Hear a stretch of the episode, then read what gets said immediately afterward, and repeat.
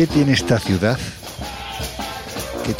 Que es tan encantadora y posiblemente podemos utilizar otro concepto que se adapta perfectamente a sus calles, a su gente, a su historia, que es igual de encantadora que inquietante. Bueno, es que, ¿qué quieres? Hay semejante mezcla aquí, amalgama de culturas, de religiones, de todo, que es que mm, mires donde mires, ves algo que te sorprende, algo que te maravilla, algo diferente. Oye, tú que tienes mejor acento que yo francés, ¿este barrio exactamente cómo se llama? Es eh, el barrio francés, el Le, le Quartier Français. Ah, menos mal, digo, porque claro, si tú sabes tanto francés y me dices es el barrio francés. No, hombre, bueno. Nada, es un sitio, la verdad, es que yo, yo eh, había oído una vez, Laura, fíjate, que por cierto ahora me imagino que llegarán estos, que estos hoy en fiesta y enseguida desaparecen, pero había oído en una ocasión que decían que Nueva Orleans, y concretamente este, este barrio, era el barrio menos norteamericano, menos estadounidense de todos Estados Unidos. Yo te digo que a mí me sorprendió la primera vez que estuve porque, claro, te encuentras con un barrio con sus enforjados, Mm.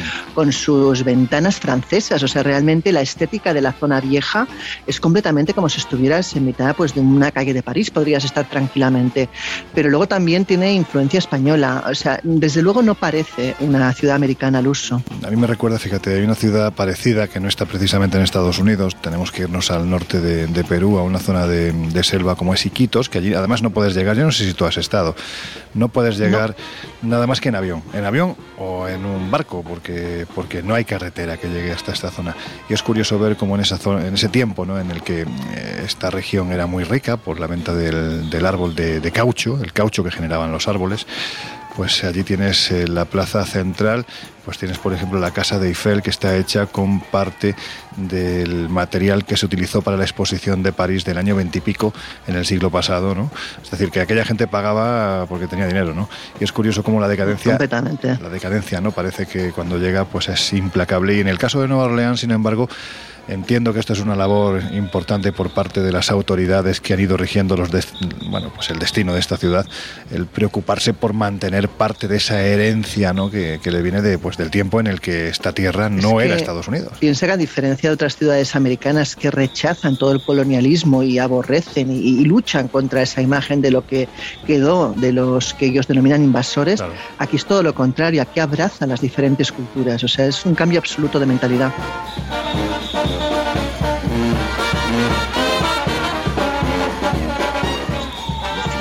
Absolutamente. Y es que no te lo puedes imaginar. ¿Dónde te has comprado ese muñequito de vudú? Que yo quiero otro. Pues ahí en un mercado. eh, eh, eh, había una señora criolla y me dice, laissez le monter un roule. Y yo he dicho, ¿cómo que me estás contando? Significa, deja que rueden los buenos tiempos. Es la frase de New Orleans. Míralo, por ahí viene Laura. Esto se ve que te Ey. Míralos, ahí aparecen, Eh, esto pero- seguro que se Ah. han colado en algún bar musical Oye, o cualquier pero- cosa. Que va, si vengo de hacer un crucero por el Mississippi. Y me han dicho que vamos, que ni Tom Y, Sawyer. y te has dejado la vaca, ¿no? Porque esa forma de hablar es muy... Con perdón, ¿eh? Que, oye, yo, que- uno es hijo de agricultores y muy orgulloso, pero, pero es que pareces, vamos, Alfredo Landa en las películas de los 70. Uy, uy, Mississippi, ¿qué te ha pasado, Por, Josep? por eso, por eso me he traído la maleta de cartón. Oye, ¿qué llevas en la mano? ¿Qué es eso que llevas ahí? ¿Una muñeca? Muñeco vudú. Yo llevo las Mal agujas. rollo. Tú las agujas, ¿no? Ahora lo que nos hace falta es cogerle... costura, ¿no? Para cogerle un poquito de pelo a alguien, un poquito de ropa, en fin, bueno, pues, ¿qué os parece si nos vamos a, a ese hotel? Dicen que en cuanto esta zona se llena de, de- de gente, ¿no? Porque como veis está muy transitada, pues prácticamente es imposible hablar. Así que yo creo que es mejor que nos vayamos para allá, que además tiene una pinta de la que nos gusta a nosotros, así más bien viejuno, y, y yo creo que tenemos muchas cosas que contar de, de esta ciudad, principalmente de esta ciudad. Pues venga, vámonos ya y si te parece bien, comenzamos. En los años 60, astrofísicos como Joseph Allen Hynek, asesor de Steven Spielberg en encuentros en la tercera fase, o el francés Jacques Vallée, fundaron un colectivo secreto para investigar las anomalías que se producían en los cielos del planeta. La conclusión a la que llegaron es que la ciencia, en muchos casos, no podía explicar lo que estaba sucediendo. Aquel colectivo fue conocido como el Colegio Invisible.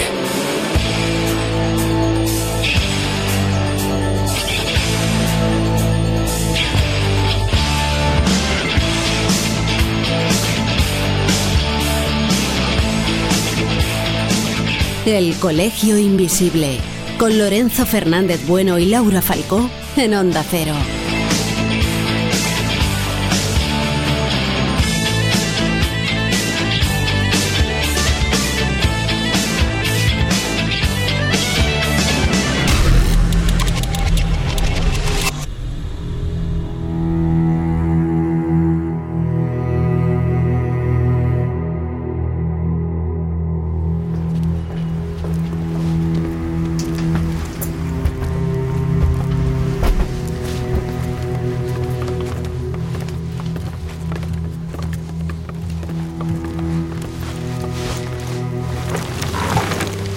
Bueno, pues fíjate que lo diría, ¿no?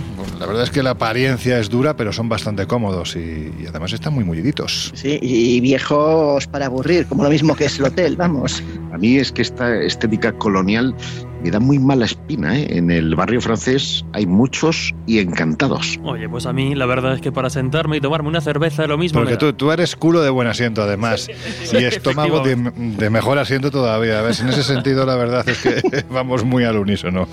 En fin, seguro que este hotel yo creo que tiene historias de las que, de las que nos gustan. Aquí la verdad es que las casas encantadas, hoteles también con, con fantasmas, apariciones misteriosas, dicen que va en consonancia con el sufrimiento y el dolor que durante la época de la esclavitud principalmente pues se vivió en esta tierra, ¿no? ¿Te parece? Déjame mirar la guía y te voy a decir eh, algo sobre el hotel. ¿Cómo se llama? A ver, déjame que mire. Aquí está, hotel. Bueno, mi- en fin. Me, me disculpan ustedes por mi acento. Hotel Lafitte Guest es lo que parece que pone. Sí, mira, aquí, aquí lo tengo, aquí lo tengo. Ah, vale, ya sé, la historia es apasionante. Además, el nombre tiene una razón de ser, vamos, brutal. Te cuento, este edificio es del siglo XIX, de hecho, el edificio data de 1849. Lo que ocurre, que el lugar, la zona, el enclave es mucho anterior y aquí ha habido, vamos, ya te voy a contar ahora la historia. Mira, el lugar data de 1718, cuando llegan los colonos a Nueva Orleans. Acordémonos que era una época en que Nueva Orleans estaba asediada por las fiebres amarillas, enfermedades varias, y aquí se monta de hecho un, eh, un, eh, un hospital, pero un hospital curiosamente dedicado a enfermedades venéreas. Imagínate. Bueno, curiosamente, me imagino que era lo que por aquel entonces más, en fin, se prodigaba, ¿no? Sí, bueno, no nos olvidemos de que era una época además en que se solía, eh, digamos, eh, partir la vida entre la mujer oficial y la querida. Aquí en Nueva Orleans existía lo que se llamaba el placage, que es eh, pues el, el mantener a la querida, que solía ser la mujer de color, la mujer exótica y las más deseadas en- eh, de la zona, pero no se la podía tener como mujer oficial, eso no estaba bien visto. Entonces lo que se hacía era comprar una casa para mantener a esta querida. Y de hecho esta casa fue en su momento una casa mm, de este tipo de convenios. Pero déjame que siga la historia porque si no nos sí, vamos sí, a sí, sí, perder. sí. Ya como te comentaba, fue hospital. De hecho, tuvo muchos nombres. Se llamó Saint John, también Hospital de Popper de la Charité. Qué buen Y acento tiene esta era mujer, regido ¿eh? por el Consejo Español y de hecho lo que empezaron es a imponer normas porque aquí no había ningún tipo de penalización si dejabas a un enfermo morir, con lo cual empezaron a, a- a- a- bueno, a poner penalizaciones a los médicos si al cabo de tres días un paciente no era atendido y moría. Bueno, qué fuerte. Pero como siempre en esta zona ha habido huracanes, ha habido tormentas, ha habido mm, bueno, todo tipo de fenómenos naturales y en 1778 pues el edificio acabó muy debilitado por culpa de una tormenta y en el 79 el huracán se lo acabó de cargar. Con lo cual el, el sitio, porque ya poco quedaba del edificio, fue vendido. Y en 1781 construyeron un nuevo eh, hospital, en este caso el Hospital de San Carlos.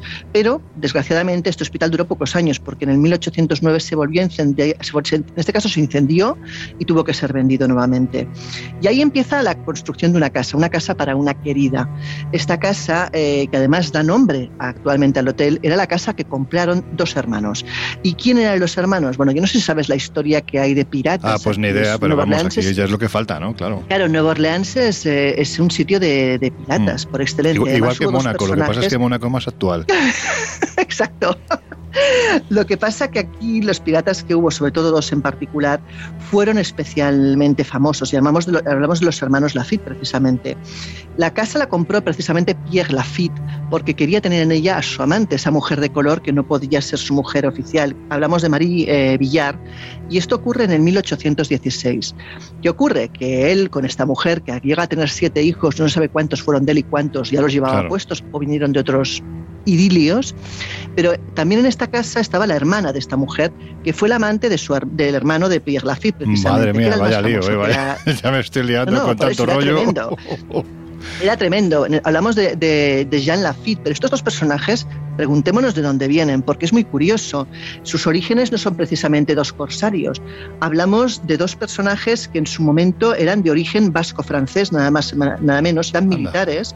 Y incluso Jean alcanzó el rango de almirante de Estados Unidos porque en la guerra de 1812 llegó a ser un héroe por la defensa de Nueva Orleans, precisamente. Lo que ocurre que, hecho el mérito, eh, se dedicaron luego a vivir de, de otras cosas. Y es que los dos hermanos eran conocidos como el corsario, el bucanero, eh, los tifones de las Antillas, imagínate. con, ese, con ese sobrenombre, los tifones de las Antillas. Claro, imagínate. o sea, fueron famosísimos, pero como eso, como piratas, como, como ladrones en mitad del mar, ¿no? Y de hecho iban al mejor postor, al que mejor les pagara. Y como te decía, el edificio toma el nombre de ellos. Claro, poco tiene que ver el edificio ya con ellos. Sin embargo, pues como aquí estuvo la casa del amante, pues decidieron ponerle al hotel este nombre. Este, de hecho, el hotel fue construido en 1840 la casa que da lugar luego al hotel, y en principio fue para una residencia particular. Hablamos de la residencia de Paul Joseph Gleises y su esposa Marie y sus hijos. Lo menciono porque es importante, porque luego ya hablaremos de los fantasmas de este lugar y tiene que ver con esta familia, uno de ellos. Y bueno, esta propiedad luego fue cambiando de manos, como suele ocurrir, hubo mucha gente pues, que cayó en bancarrota y que tuvo que venderla, y por último, pues la compraron precisamente los de la cadena Subway para montar este hotel. Fíjate, oye, el hecho de que, aunque ya no tenga nada que ver con la familia de la FID, pero bueno, el hecho de que el propio nombre del hotel sea este nos ayuda a escarbar en esta cosa tan maravillosa que es la historia y a encontrar precisamente, y valga la redundancia, historias tan chulas como la que nos has contado. Pero claro, las historias que nos gustan a nosotros tienen mucho que ver con hmm. otro tipo de personajes. No me digas que en este lugar, con la propia historia, con la estética que tiene, con los años que atesora y seguramente la enorme cantidad de desgracias que han visto, que se han vivido entre sus paredes, no me digas que no hay fantasmas. Por supuesto que hay fantasmas. Por eso ah, decía, te recalcaba el tema de la familia esta, porque quizás el fantasma más conocido es Marie. Marie es una niña, es una niña hija de esta familia, de esta última familia de los Glazers. Ya estamos con los fantasmas. Y los niños, mm, dan un poco de mal rollo, pero es lo que hay. Esta niña habita sobre todo en la habitación 21. Lo que cuenta la leyenda, la historia, es que esta niña murió muy joven, eh, como mucho con 10 años, de fiebre amarilla y cuentan que, murió en esta habitación, en la habitación 21. De hecho, se aparece en el espejo que hay frente a la habitación y nuevamente además se suele aparecer a los niños. Eso también es muy curioso, que los niños llaman a los niños, ¿no? Y además dicen que la madre se dejó morir prácticamente de pena y acabó muriendo también en la misma habitación. O sea, que imagínate qué habitación más divertida. El caso. una noche. Sí, exacto, es apasionante. Y voy a pedírtela para ti, que te gustan mucho estos rollitos. Uy, uy, encantado. Con Jesús y su epicosquillas, que no puede dejar de faltar nunca. Nuestro particular Anabel. En el colegio. Es la mascota de los visibles. Exacto. Totalmente. Bueno, el caso, como te decía, es que se han informado de lloros, risas de niños de que no, aún no hay nadie que ría. Luego, por ejemplo, también dicen que hay gente que te dice que, que cuando entra en esta habitación o incluso en otras partes del hotel, es como que le llena una sensación de pena, de, ganas de llorar y no saben por qué, ¿no? De hecho, bueno, eh, dicen que muchas veces lo que ocurre es que las luces se apagan, se encienden solas, en el hotel en general, que también es muy habitual que los artículos desaparezcan, es decir, tú estás en tu habitación, de repente no encuentras algo y al día siguiente reaparece milagrosamente. Yo conocí algún fantasma de carne y hueso que hacía prácticamente lo mismo. al día siguiente había cosas que no aparecían. Eso puede pasar también, por ejemplo, con mi hija, si tienes acá mira, yo no, iba, yo no iba a decir nombres, pero bueno, tú te has animado ahí, pues nada, nada. Tu hija es una candidata, pero no, ya hablaba de otra persona. Exacto. Pero no solamente eso, sino muebles que de repente parece que a la gente de limpieza ya les haya dado por hacer cambios en la habitación y no lo han hecho ellos, precisamente. Mm. De hecho, hay quejas en recepción de que de madrugada oyen como arrastrar muebles en la habitación de arriba cuando la habitación está vacía. Algo que, por ejemplo, Josep recuerda también del parador de Cardona, que es muy habitual también. Esas cosas que ocurren en los, los hoteles encantados, ¿no? Y el otro personaje que a veces se aparece es una joven rubia que, por lo visto, es curioso, aparece solo subiendo un tramo de escaleras, nunca se la ve bajar. Y esta mujer de cabello rubio y camisón blanco dicen que probablemente corresponde a una joven que resbaló y cayó y se mató por las escaleras en el siglo XIX. Así que no estamos solos. Pues no, estamos solos, pero vamos, se, oye todavía el morrazo sobrenatural, ¿no? Porque viendo las escaleras que hay en este edificio, el porrazo que se tuvo que pues pegar la pobrecita tuvo que ser. escaleras antiguas, tienen bastante pendiente.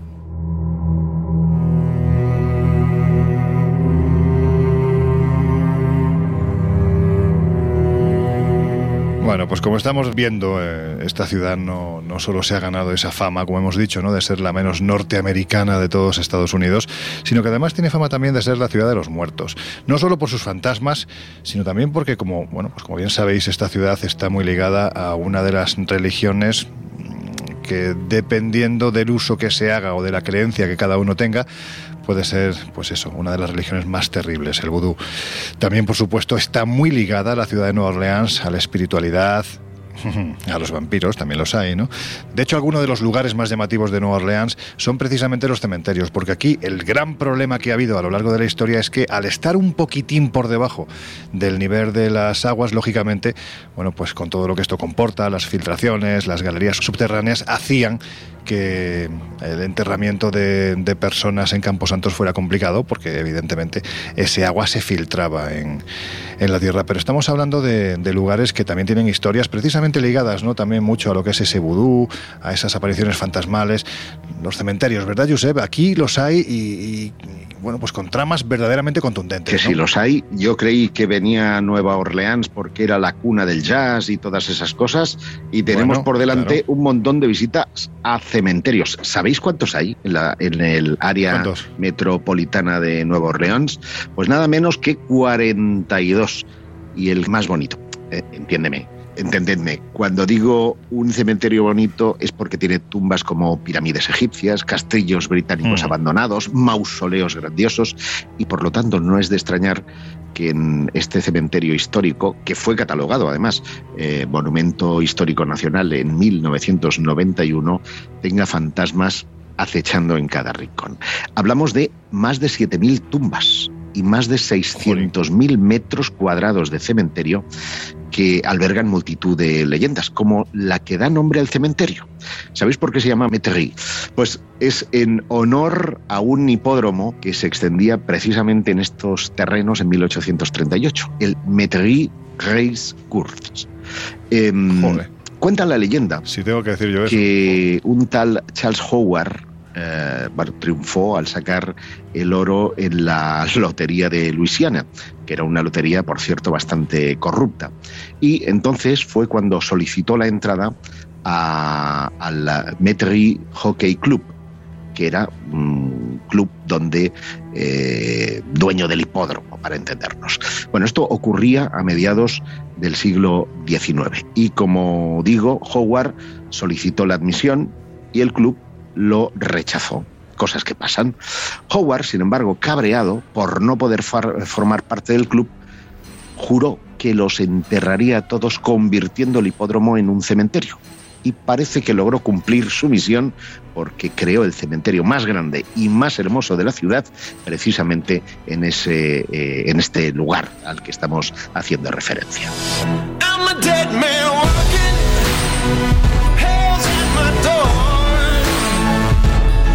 Colegio Invisible. El periodismo de misterio ya está aquí, en Onda Cero.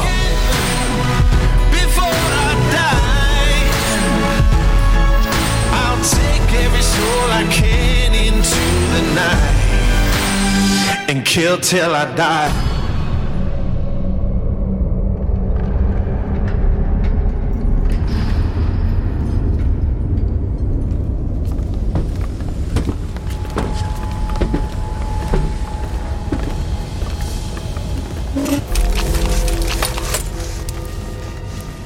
Oye, ya que hablamos de cementerios, otro no menos interesante y también con historias que yo creo que merece la pena traer al Colegio Invisible, es el cementerio de Lafayette. Este sí lo vamos a pronunciar bien, el cementerio de Lafayette. Ahora iremos a él, pero antes hay que decir que en su interior se rodaron algunas escenas de una película que a mí particularmente, y estoy convencido de que compartís mi opinión, a mí particularmente me encanta, aunque, bueno, pues sea un poco una ñoñería vampírica. O empezamos en el momento en que nacían las tinieblas, como yo lo llamo Ahí deberíamos empezar, ¿no crees? No me estarás mintiendo. ¿Por qué iba a mentirte? Ocurrió en el año 1791. Yo tenía 24 años. Era más joven que tú. Pero eran otros tiempos a esa edad. Ya era un hombre. Era dueño de una gran plantación al sur de Nueva Orleans. Había perdido a mi esposa y a mi hijo. Hacía menos de medio año que la había enterrado a ella y al bebé. Hubiera sido feliz de unirme a ellos. No podía soportar el dolor de su pérdida. Deseaba librarme de él.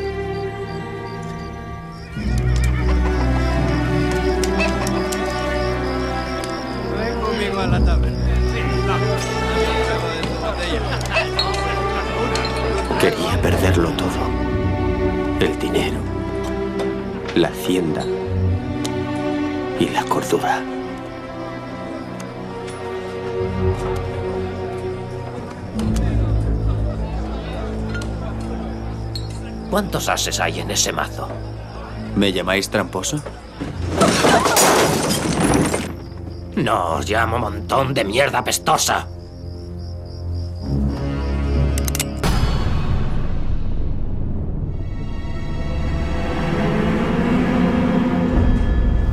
Qué maravilla de película. En fin. Independientemente de que se pasaron, no con lo, con lo guapos que eran los, los vampiros, yo creo que se les fue un poco la mano. Pero, pero la película es una pasada. Entrevista con el vampiro. Que por cierto, Laura, nos dice Elena Serrano 78 en nuestras redes sociales, nos dice hablar de Anne Rice, please. No sé exactamente qué quiere que hablemos, pero ya que estamos en Nueva Orleans, parece que la autora de Entrevista con el vampiro está muy vinculada a esta ciudad, ¿verdad? De hecho, era un habitual del Hotel Monteleone, un hotel que hablaremos luego porque también está embrujado, como casi todos los hoteles aquí. Mm. Y además es un hotel de grandes literatos, o sea, un hotel famoso precisamente por dar alojamiento a gente de renombre en el mundo de la escritura. Bueno, pues ahora regresaremos al, al Monteleone porque como dices tiene, bueno, pues vamos a decirlo así, tiene mucha chicha paranormal. Pero antes Jesús nos habíamos quedado con el cementerio de, de Lafayette, que no se queda corto precisamente en todo lo relativo a los misterios, a las apariciones, a las leyendas, ¿verdad? Pues sí, y no se queda corto, entre otras cosas, porque es uno de los cementerios más antiguos que podemos encontrar en la ciudad de Nueva Orleans y sus diferentes distritos. El nombre, el de Lafayette, proviene precisamente de una antigua ciudad que, pues con el aumento de la población, al final acabó eh, dentro de lo que hoy es Nueva Orleans como un distrito más, el distrito del Jardín. Hay que salir de la zona en la que estamos ahora mismo para ir a, a visitarlo. Y algo que llama la atención y que ya nos da una idea de todo lo que allí puede acumularse es precisamente que no es un cementerio de una única religión. Nos encontramos de todo. De hecho, fue el primer cementerio en la ciudad donde los no católicos podían ser enterrados y nos encontramos perfiles de todas las nacionalidades y de todas eh, las creencias y, y credos, como podéis imaginar.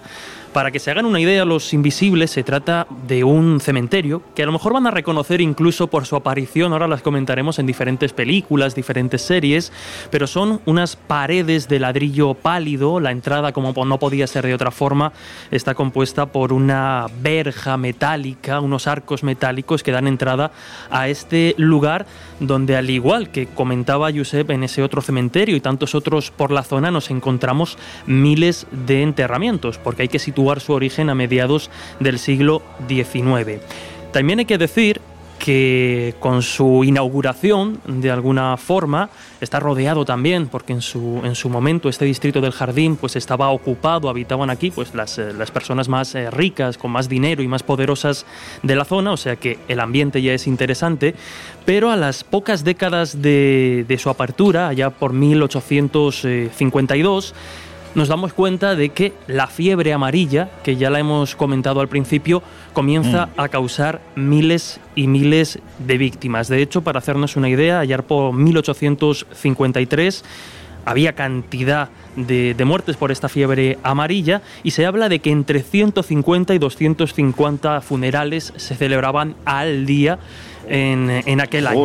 Bueno, eso es parecido a lo de ahora con el COVID. Pues sí, cuidado. efectivamente, fue una, una, una pandemia más de- del momento. Como digo, de esos entre 150, entre casi 300 funerales diarios, muchos de esos enterramientos acababan, o muchas de esas personas fallecidas acababan siendo enterradas en el cementerio de Lafayette. Es curioso porque ya hemos mencionado que en los alrededores de la zona habitaban las clases pudientes, podemos decir, del momento. Mm. Y estos residentes del que ya era conocido como Distrito del Jardín, como se conoce actualmente, pues claro, se, confiaron al pensar que estando quizá más alejados de la zona céntrica, de donde se acumulaba la, fiebre amarilla, pues estaban a salvo.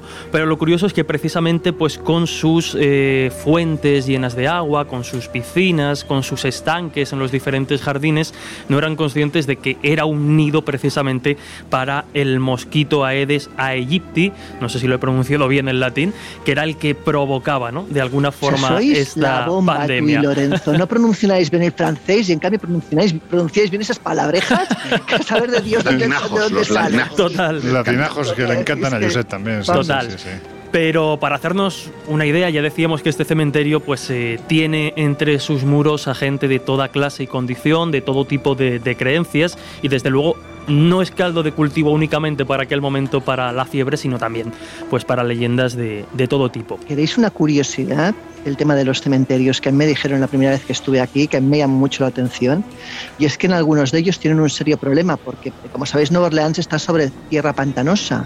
¿Qué quiere decir eso? Que a veces cada 50 años las tumbas desaparecen. Imagínate el drama. Pensaba que iba a ser más macabro y que de repente iban a aflorar. No, más que eso, ¿Te parece más macabro? Que, se van, que van, saliendo los huesos que en algunos, no pasa en todos, pero en algunos cementerios, los que están cerca de zonas más pantanosas, se va hundiendo la tierra y llega un momento que, que, bueno, adiós, goodbye, y tienen que poner otra tumba encima. Bueno, pues como estamos viendo a Nueva Orleans, no le faltan historias sugestivas, algunas atroces, otras también misteriosas. Bueno, pues es como si una especie de velo de oscuridad envolviese a la ciudad. Un velo que, aun siendo etéreo, da la sensación de que también se respira, ¿no? Con esta niebla que en ocasiones se posa.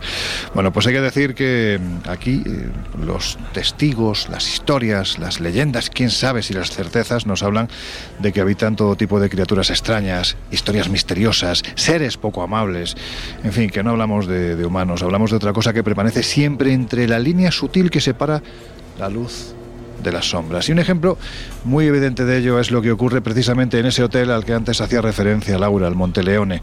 Porque como estamos viendo, aquí los establecimientos públicos parecen ser, bueno, pues los que más fenomenología extraña desencadenan o, tienen, ¿no? Históricamente. Bueno, eh, pasa mucha gente y los lugares donde transita mucha gente, pues suele haber un índice más alto de incidencia.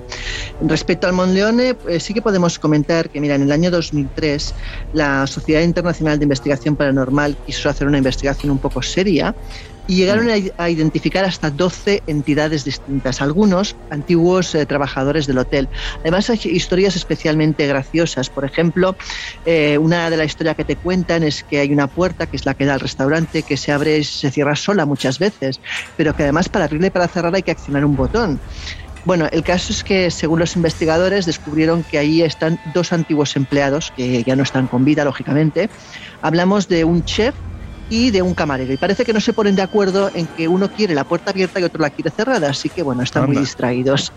Pero el fantasma, como siempre peor, el más inquietante, el que da más problemas, es el de un niño, nuevamente, no podía ser de otra ah, forma. Me imaginaba yo que... Claro, pero este niño se ubica en el piso 14, que además hay que decir que no es el 14 real, sino que es el 13 por la superstición de no poner número 13 en los pisos o en los aviones o en todos los lugares que suelen no ponerlo, ¿vale? Bueno, dicen de hecho que es el, el piso embrujado Exacto, eso es.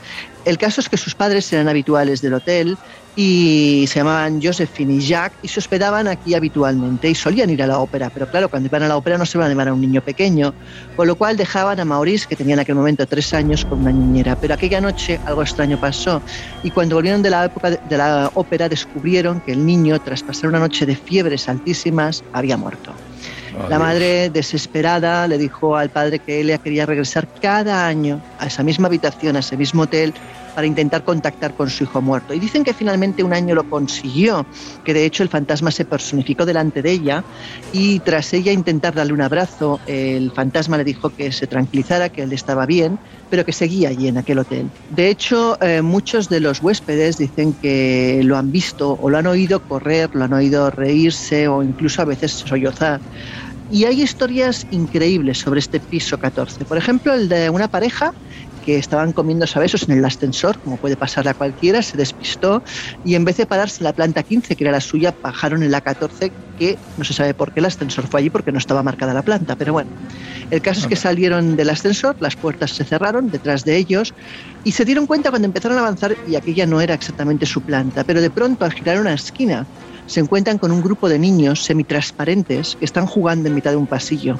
Ellos se dan cuenta rápidamente que aquello no es humano y de pronto los niños paran de jugar y se les quedan mirando fijamente y se volatilizan frente a sus ojos. Imagínate con qué terror salieron despavoridos corriendo por el pasillo de vuelta al ascensor. Pero hay otra historia, por ejemplo, parecida, y habla en este caso eh, de, otra, de una familia también que nuevamente pues les pasa lo mismo. El ascensor se para solo en la planta 14 de hecho, las hijas dicen que no quieren ir en ascensor porque sienten o ven cosas que no pueden explicar. La madre hace una prueba por su cuenta y riesgo, a ella no le pasa nada, el ascensor no se le para, pero cuando montan las niñas sí. Y no saben por qué nuevamente y cuando para además pues suelen oír esas risas infantiles eh, que realmente pues son más inquietantes que, que otra cosa. Así que bueno, si queréis pues eh, pasar una noche fantástica con un niño, ir a la planta 14. Bueno, nosotros de momento lo que sí vamos a hacer es parar en, este minuto porque llegan ya nuestros compañeros de los servicios informativos de, Onda Cero Radio. Josep, después vamos a hablar, ya que estamos entre hoteles y cementerios, si te parece, vamos a hablar de un cementerio que lógicamente no puede faltar, que es el San Luis número uno, precisamente porque allí está enterrada una mujer de la que luego nos vas a contar cositas, que es Marie Laveau, ¿verdad? La, reina del vudú. Pero eso después, así que lo dicho, os dejamos con los compañeros de los servicios informativos mientras nosotros seguimos recorriendo esta parte de, este hotel. Eh, en esta ciudad tan, tan encantada, tan fascinante, mientras yo me entero de cuál es la habitación de Jesús, porque me da la sensación de que esta noche va a tener fantasmas y le van a robar ese reloj tan chulo que lleva. There is a house in charming town. They call the rising sun. And it's been the ruin of many a poor girl.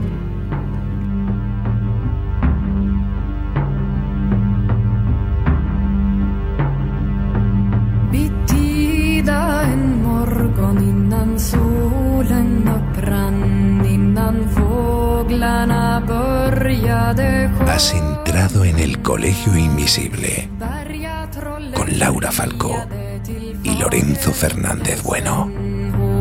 att den falske ligger tunga. Här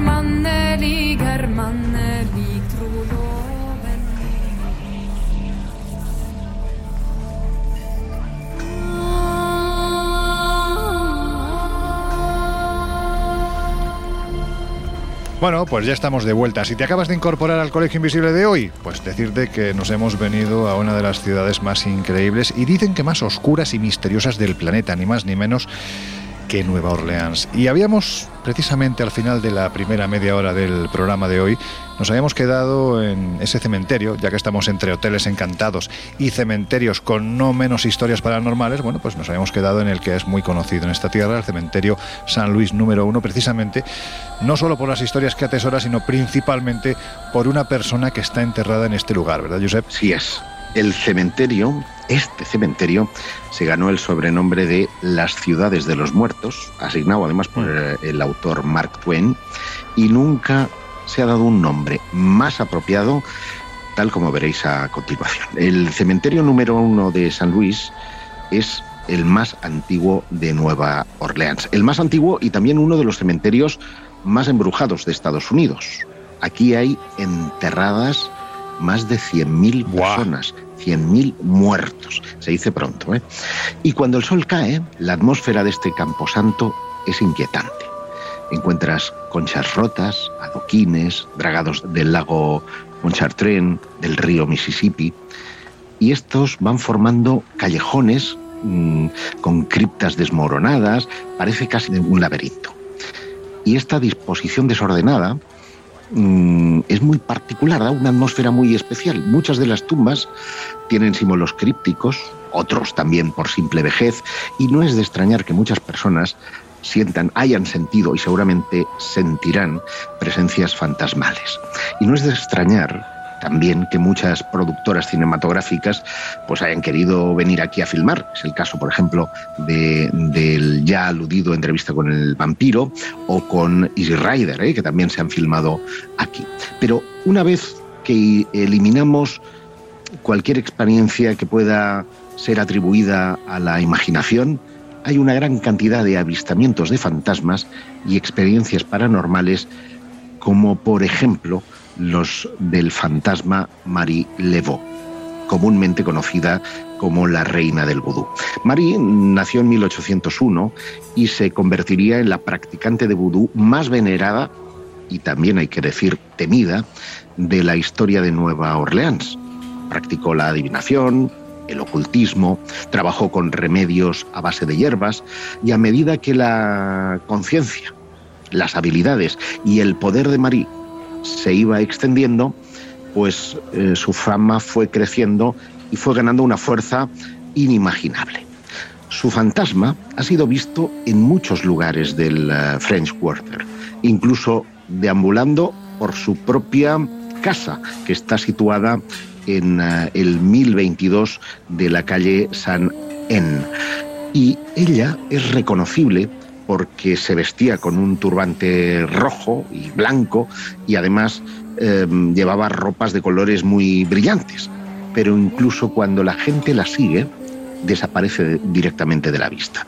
Y esto dentro del cementerio lo han informado muchas personas y como pasaba en el cementerio de mm, Edimburgo que visitamos juntos con la tumba de Mackenzie y el cementerio de los Covenants, pues aquí se han registrado igual pellizcos, empujones y todo tipo de fenómenos que eh, han incrementado la leyenda de que Marie mm, está aquí, pues eh, morando con los espíritus. Quizá lo más interesante de todo es la práctica de marcar en la tumba de Marie 3X mientras se pide un favor o un deseo. ¿eh? Puede ser una cosa o la otra. Eh, con tiza, no hace falta ser un vándalo y hacerlo con pintura. Con 3X de tiza tú puedes pedir tu deseo o pedir tu favor y según la leyenda, si se concede el deseo, la persona debe regresar y colocar un regalo en el sitio de la tumba. Desafortunadamente esto ha dado lugar también a muchos actos de vandalismo, con lo cual podéis ver que hay muchos favores entregados, pero también muchas cosas raras. Claro, suele pasar. María acabó ganándose el reconocimiento de reina del vudú y después veremos por qué.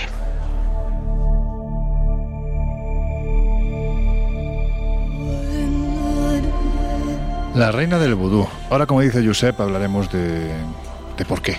Pero hay que ver Jesús ¿Cómo está desvinculado este asunto del vudú? Entiendo que aquí hay una historia trágica de esclavismo importante, de esa exportación de creencias desde África hasta América, pero es increíble como si tuviéramos que decir, hay dos lugares en el mundo donde el vudú ha tenido o tiene una presencia brutal, serían por un lado Haití y por otro lado Nueva Orleans. ¿Por qué? Bueno, y veremos además que Haití, la primera, influye también precisamente en que el vudú, yo creo que ya nos hemos dado cuenta en este ratito que llevamos por aquí, es una de las bases culturales, es la esencia de alguna forma de esta, de esta ciudad y la zona en concreto, el estado en concreto de, de Luisiana, ¿no? que es donde estaría Nueva Orleans. El vudú hay que entenderlo además concretamente aquí, se acepta como, como una religión más, hay que entenderlo como una de las religiones o prácticas mágicas, animistas más antiguas de, la historia. O sea que no, le, no tienen ese punto peyorativo, oscuro, que quizás cuando en Occidente se oye hablar del vudú, vamos, se te ponen los pelos de punta, no es eso, ¿no? Aquí no tanto, ni mucho menos, entre otras cosas porque aquí también digamos que se lleva el vudú lusitano, luisitano de alguna forma, que es una mezcla eh, ya lo utilizamos un palabro de estos extraños que a mí me gusta cuando hablamos de la Santa Muerte, que de alguna forma es una mezcla veterocatólica en el sentido de que adopta o fusiona eh, los elementos eh, del vudú clásico, el que podemos encontrar en África o, de alguna forma en Haití, con elementos católicos y cristianos que estaban presentes ya en, eh, en la comunidad cuando... es una evolución de lo que era el vudú. Efectivamente, cuando llega pues, a mediados de comienzos del siglo XIX. De hecho, fijaros ¿no? que, que llama la atención que aquí muchas veces muchas de las sesiones o de los rituales de vudú en muchas ocasiones se acaban o se acababan invocando al mismísimo eh, Jesucristo para finalizar el, el ritual. De hecho, muchos de estos espíritus que se conjuran a través eh, de, los rituales se hacen precisamente a través de la música, de la danza, del canto. O sea que, efectivamente ¿no? no tiene ese elemento tan eh, marcado y siniestro que puede tener en otras zonas. Pero sí que es cierto que si a día de hoy se ha convertido y se ha pues eso, convertido en un elemento turístico, en un reclamo turístico más para todos los que visitamos o visitan Nueva Orleans, hay que decir que su implantación sí que tiene pues efectivamente unos orígenes un tanto más oscuros, eh, violentos y polémicos, ¿no? Eh, en el sentido de que el vudú llega cuando los barcos de, negreros con sus miles de esclavos hacinados eh, que, traían en los barcos ¿no? desde diferentes zonas de, África y otros, y otros países, pues transportaban también precisamente las creencias de esas personas que, viajaban de, forma inhumana a bordo de esos barcos. Por tanto, aunque se intentó cristianizar precisamente las creencias de estas personas que tenían sus costumbres animistas, lo que ellos hicieron fue mezclarlo de alguna forma o acabar celebrando y siguiendo celebrando sus rituales de vudú en la intimidad. El sincretismo que se llama. Efectivamente.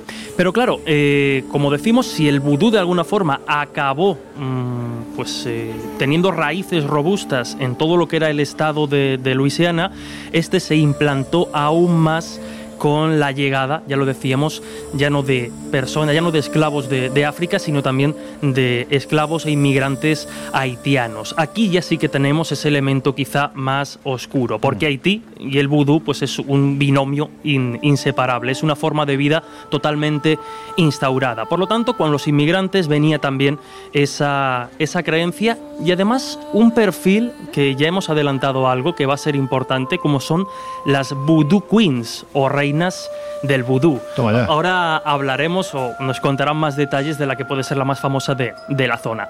Pero básicamente, como vemos, el vudú llega con todos estos esclavos y estos inmigrantes que llegan de diferentes zonas del planeta, principalmente África y Haití y como no consiguen vencer o instaurar las creencias, acaba fusionándose y acaba convirtiéndose precisamente pues, en un elemento característico de la zona que con el tiempo, estamos a mediados del 19, como decíamos, empieza a haber cierto trasvase religioso, empieza a haber cierta evolución, el catolicismo empieza a perder fuerza en diferentes partes del mundo y aquí pues se va dando ese sincretismo que ya adelantábamos.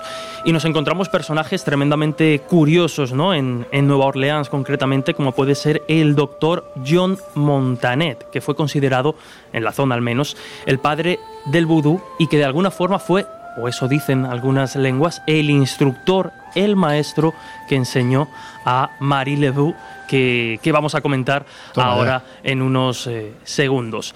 Lo cierto es que desde entonces hasta ahora, como podéis imaginar, Nueva Orleans se ha convertido en capital de alguna forma de la brujería, con todo el auge del New Age ya en pleno siglo XX, a mediados de los 60, 70, pues acaba aceptando y acaba convirtiéndose en un punto neurálgico de diferentes creencias, de diferentes eh, formas de pensar y como decíamos al principio, no, no tiene ningún rubor en, utilizar el, vudú, que en otras zonas del mundo tiene ese componente más oscuro, como un elemento de, de turismo muy llamativo. De hecho, lo estáis viendo, ¿no? Josep y yo veníamos al principio de dar una vueltecita y todas las tiendas están plagadas del clásico muñequito, y de los elementos necesarios para que cada cual lleve a, cabo ese, ese ritual. Es un parque de atracciones de la oscuridad. Y yo tengo que decirte una cosa, y es que el muñequito que me he comprado me está dando cada vez más No sé si ponerle un pelo de Loren Vamos a ver. puedes, puedes ponerle un pelo mío porque evidentemente tuyo ya porque ya tuyo no porque ya no te queda. ¿Para qué abro el melón? ¿Para qué abro el melón? un breve apunte y es que no lo hemos mencionado, ¿no? Hasta tal punto está instaurado acá que tenemos el Museo Histórico del Vudú de Nueva Orleans, que es un pequeño museo pues dedicado, como podéis imaginar, a la historia de la religión vudú. Se halla en el corazón de este mismo barrio, en el corazón del barrio francés y podéis imaginar que está plagado de todo tipo de curiosidades, muchas de ellas vinculadas precisamente a esa figura ¿no? que, que se convierte en indispensable, que es Marie Yo tengo una, una muñeca vudú, la habéis visto vosotros, ¿verdad? Sí, yo hasta la, la, he cogido. La cogido, sí, sí, además es auténtica, tiene además yo me niego a Tiene tocarla. muchos, muchos años y, y, esta, pues es curioso porque, porque hicimos un experimento en uno de los congresos, recordáis, ¿no? Porque a mí Juanjo Revenga, que es un gran experto en esto del vudú, siempre me ha dicho que, que el vudú no es efectivo si no crees en él. Lo que pasa es que, claro, es muy fácil caer en las redes del vudú y que acabes creyendo, ¿no? Y es muy curioso porque después de explicar esto en aquel congreso, que habría como 400 y pico personas entre el público, les dije, esto no es efectivo si no creéis. Yo lo tenía cogido como lo llevo siempre, de una cuerdecita, ¿no? Como si la muñequita estuviera ahorcada, ¿no? A ver, ¿quién se atreve a tocarlo? Oye, es que fueron dos, entre 400 y pico. Es decir, ¿hasta qué punto la sugestión, verdad, puede, puede ser contundente y actuar? Mira, yo os voy a contar una anécdota. El, el, En el Instituto de Ciencias Parapsicológico Hispanoamericano, que estaba hace muchos años en Barcelona, había había una, un proveedor que todos conocéis que le dejaba eh, muñecos vudú a Pedro Carrasco porque tenía problemas de pago. Y este, que era un hombre muy, muy, muy, pues, muy creyente y aprensivo, pues tengo que decir que yo lo había visto mareado, vamos, arrastrado. y todo era consecuencia de este innombrable que dejaba estas. Puede estar divertido, empezar Yo no lo haría porque lo mismo que tú envías muñecos, mira, a nosotros, a nosotros una vez, a nosotros una vez y le mando un, afectuoso abrazo hacia las profundidades del infierno a la persona que nos lo envió, nos hicieron llegar una cajita bastante grande que cuando llegó el, el señor que repartía por aquel entonces la correspondencia en la empresa, dijo, tened cuidado que esto huele mal. Y claro, me dije, pero hombre, ¿cómo que huele mal? Dice, sí, sí, que no es una metáfora, que huele mal. Y efectivamente al abrirlo aquello estaba lleno de tripas de pescado con varios mensajitos en su interior. Entonces, cuidado que tú puedes empezar con el muñeco de vudú y te puedes encontrar en tu casa, más concretamente en tu cama, una cabeza de caballo y hay que tener mucho cuidado con esas cosas. En fin, lo que estamos viendo es que Nueva Orleans, por su historia, pues eh, es un, tiene un caldo de cultivo idóneo, ¿no? Para que los escritores o bien la cojan como parte de sus argumentos para sus novelas o bien posteriormente, cuando, cuando esas novelas son adaptadas al cine, pues se venga aquí para grabar, como ya hemos dicho en el caso de Anne Rice y su, y su entrevista con el vampiro. Pero hay que decir que una de las autoras españolas, Jesús, que más en forma está, en su última novela, Dolores Redondo, ha acudido precisamente a esa otra historia, a la historia del vudú de Nueva Orleans, ¿verdad? Pues sí, y bueno, para quien no la conozca o lo sitúe, que es difícil en estos tiempos, eh, Dolores Redondo es la, la autora de la trilogía del Bazán que está compuesta por los famosísimos libros El guardián invisible, Legado en los huesos y Ofrenda en la tormenta, que de alguna forma mezcla esa novela negra y esa novela policial con las tradiciones y la magia, en este caso de esta trilogía, más eh, ocultas de, la tierra galega, ¿no? Claro, eh, están protagonizadas las tres novelas por la inspectora de policía Amaya Salazar, y en una novela posterior, que no deja de ser una precuela, es decir, cronológicamente estaría situada antes de esta trilogía, que se llama La cara norte del corazón, pues eh, Dolores, eh, ¿dónde podía de nuevo ambientar o jugar con esos elementos de novela negra y magia? Pues fíjate, porque da el salto de nuestra tierra y se va precisamente a Nueva Orleans. ¿Qué cosas? En lo que, bueno, pues eh, Amaya Salazar, la protagonista de sus novelas, llega en el año 2005, una inspectora muy jovencita, empieza a investigar los, eh, los asesinatos cometidos por un hombre inspirado además en, en una historia real, en un asesino que actuó, entre otros sitios, en Nueva Orleans, pero claro, en esa trama es inevitable no verse atraída por todo lo que tiene que ver con los elementos del vudú, con la zombificación, también mete elementos de esas características y ya digo, pues viniendo de una tierra tan mágica como Galicia, inevitablemente se viene a la capital, una de las capitales, entre comillas, de, la brujería y la magia en todo el mundo, como es Nueva Orleans. Y claro, hemos querido preguntarle precisamente por la base real y por el interés que siente por todo lo que rodea esta ciudad y cómo, se cómo investigó el tema para, para su novela. De hecho, le preguntábamos precisamente eh, cómo en esa novela, La cara norte del corazón, siguiendo los pasos de, de Amaya Salazar, eh, pues hasta la ciudad del vudú, la brujería como es Nueva Orleans, le hemos preguntado hasta qué punto se encuentran impregnadas sus calles y su historia de esta práctica mágica que hoy estamos analizando. Creo que una de las cosas más llamativas de Nueva Orleans y que mejor han sabido hacer ha sido precisamente ir quedándose lo mejor de cada una de las culturas que les ha ido visitando en cada momento. Encontramos huellas de la cultura española, de la cultura francesa y por supuesto del paso de los em, esclavos que llegaron en su momento a Nueva Orleans y de la cultura que traían desde África. Eh, de muchos aspectos que están impregnados en su gastronomía o en su baile, en su música, eh, pero desde luego también en la religión. Eh, sí que hay eh, huellas constantes por todas partes de, todos estos aspectos que te digo y están todos en una mezcolanza perfecta que, lo hace como muy llamativo y muy visual.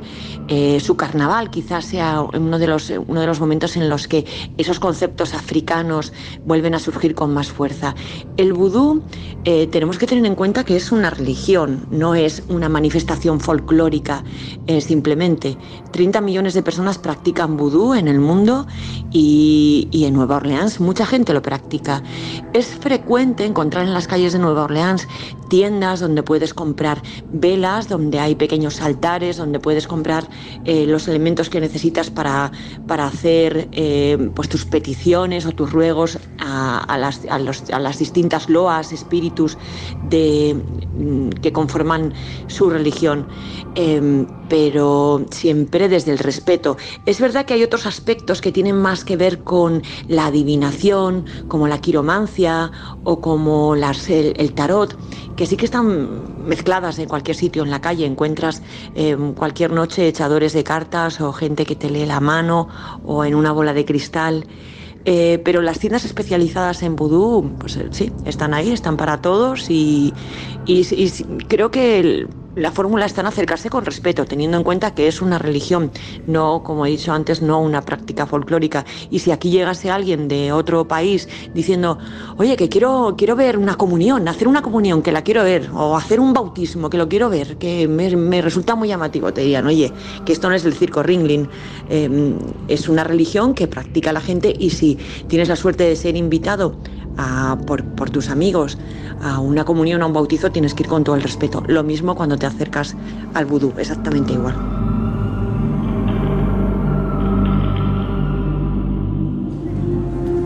Como decíamos, es inevitable abstraerse de todo este aura mágica y casi a veces inquietante, como decíamos al principio y le queríamos preguntar por qué es lo que más le ha interesado, lo que más le ha sorprendido de este aura que rodea a Nueva Orleans para la investigación y el desarrollo de la cara norte del corazón. Pues quizá lo más llamativo que me he encontrado, ya me lo había encontrado antes, mientras investigaba eh, la mitología tradicional vasca, encontré muchas similitudes con eh, otras mitologías y otras religiones, y sobre todo con eh, el modo en que se representan las distintas entidades positivas y negativas de, estos mm, ritos y, cómo se realizan los ritos eh, de purificación o de, petición de protección en las distintas religiones. Es muy llamativo porque eh, algunas son antiquísimas y es muy poco probable que, personas de, unos y otros lugares del antiguo Vietnam o de, o de África y del País Vasco pudieran tener entonces comunicación. Sin embargo, hay una enorme similitud eh, en el modo en que, en que imaginan, representan e incluso luchan contra estas entidades en, los distintos ritos y esto sí que es muy llamativo. Para mí pone de manifiesto que los miedos de la humanidad siempre han sido los mismos desde el principio del mundo y también eh, la similitud a la hora de defendernos de esos males, de esos males que casi siempre tienen que ver con lo que no podemos entender con, esas cosas que quedan en la oscuridad o que nos atacan en, distintos momentos y que a lo largo de, los siglos han sido pues eh, las pandemias, eh, la mortandad infantil, eh, las, las, cosas que ocurrían de un modo que en aquel momento resultaba inexplicable y que todavía hoy en día en muchos aspectos continúan siéndolo. Así que, bueno, pues el, hombre buscando defenderse de aquello que no, que no entiende, que, que le resulta pues fuera de rango. Y esto sí que, sí que lo he encontrado en común en todas, en todas las culturas y en el vudú también.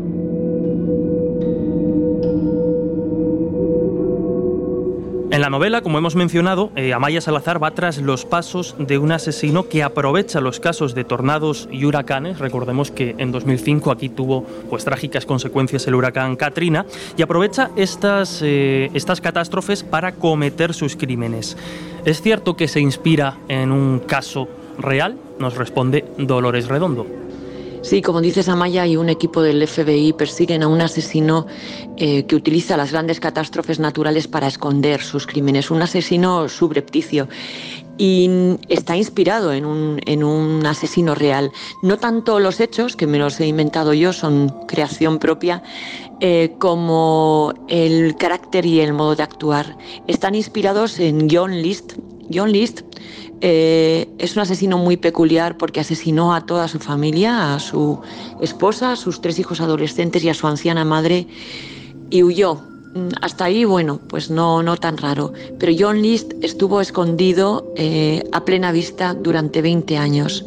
Tardó 20 años el FBI en capturarlo y solo se había cambiado al estado contiguo eh, había, y había variado su nombre un poco y nada más, seguía teniendo el mismo aspecto, ni siquiera se tomó la molestia de disfrazarse demasiado. Un tipo tan gris y anodino, con una vida tan normal que, volvió a rehacer, volvió a casarse. Eh, pero, pero tan vulgar, tan normal y tan corriente que pasó completamente desapercibido durante 20 años y fue capturado por un, por un reality show, por un eh, programa que se llama Los asesinos más buscados de América, que hicieron un, un envejecimiento probable eh, de cómo podría ser su aspecto 20 años después. Y su vecina de al lado le reconoció, dijo, pues, ostras, si es mi vecino. Y esta llamó a la policía y así fue como, como por fin se dio con él. Em, me llama mucho la atención el tipo de, de asesino que es capaz de vivir mezclado entre nosotros después de cometer un acto tan atroz eh, como, se, como se cuenta en la novela y, y, volver a rehacer su vida con toda la frialdad y con toda la naturalidad y hasta ser un buen vecino, bueno, no demasiado llamativo porque suelen ser tipos muy grises, pero sí amable, cordial y, y un buen hombre, el que todos diríamos, bueno, un buen hombre, el vecino del quinto, pues ese puede ser un asesino en serie.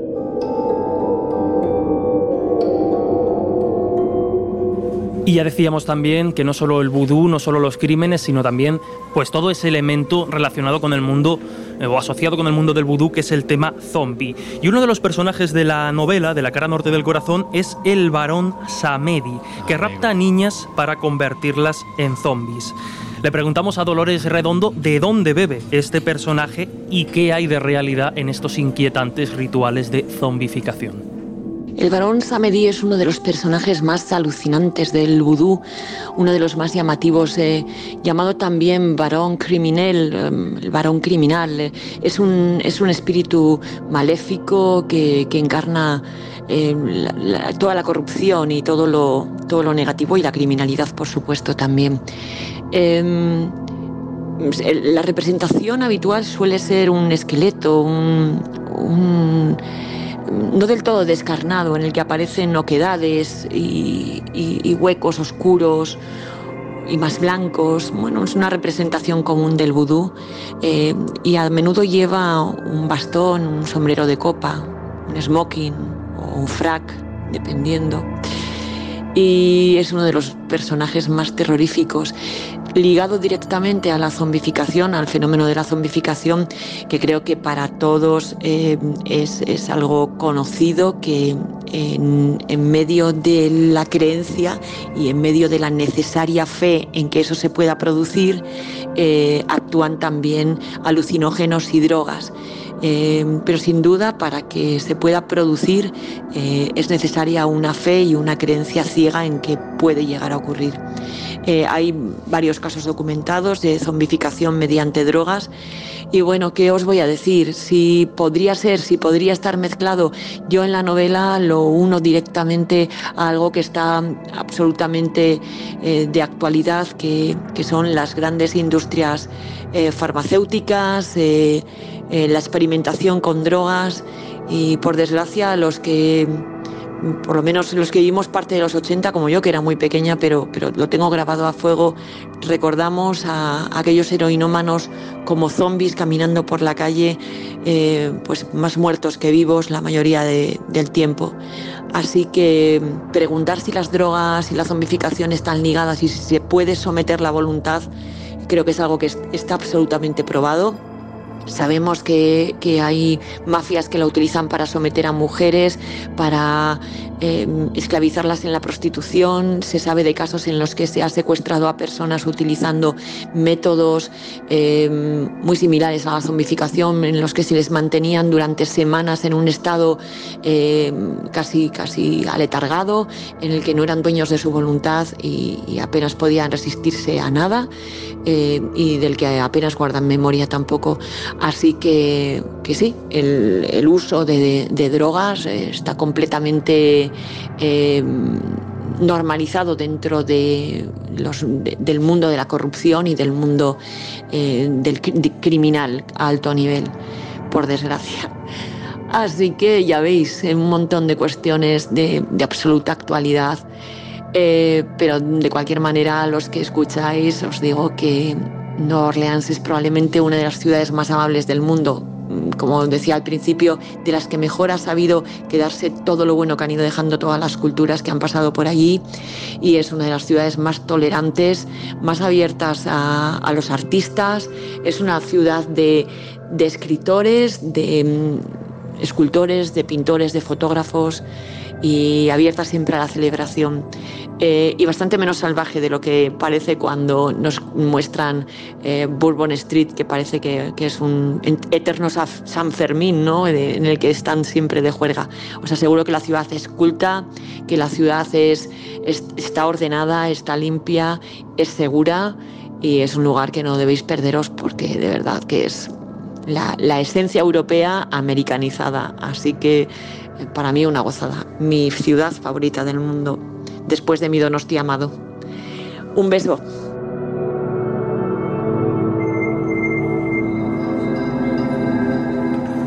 La verdad es que da gusto escuchar a Dolores Redondo, le damos las gracias que bueno, pues que haya estado con nosotros en este Colegio Invisible contándonos eh, estas historias que está claro que cuando te apasionan uno lo cuenta precisamente con esa emoción que, que transmite ella, ¿no? Título del libro, Jesús. La novela es La cara norte del corazón, que además ya pueden encontrar incluso en bolsillo, o sea que está disponible donde la quieran. Pues a por él que merece la pena. Eh, hay que decir que precisamente esa, esa mención que hacía al barón Samedi, ¿recuerdas, Josep, quién era el que se paseaba por los cementerios convencido?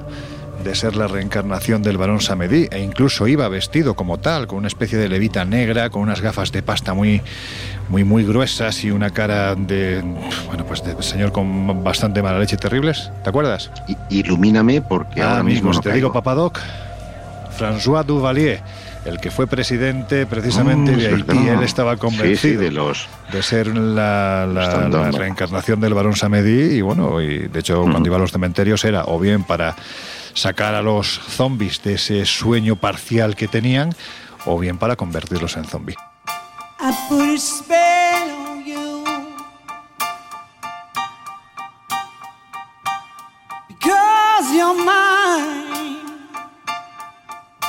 El Colegio Invisible en Onda Cero. You better stop the things you do. I tell you.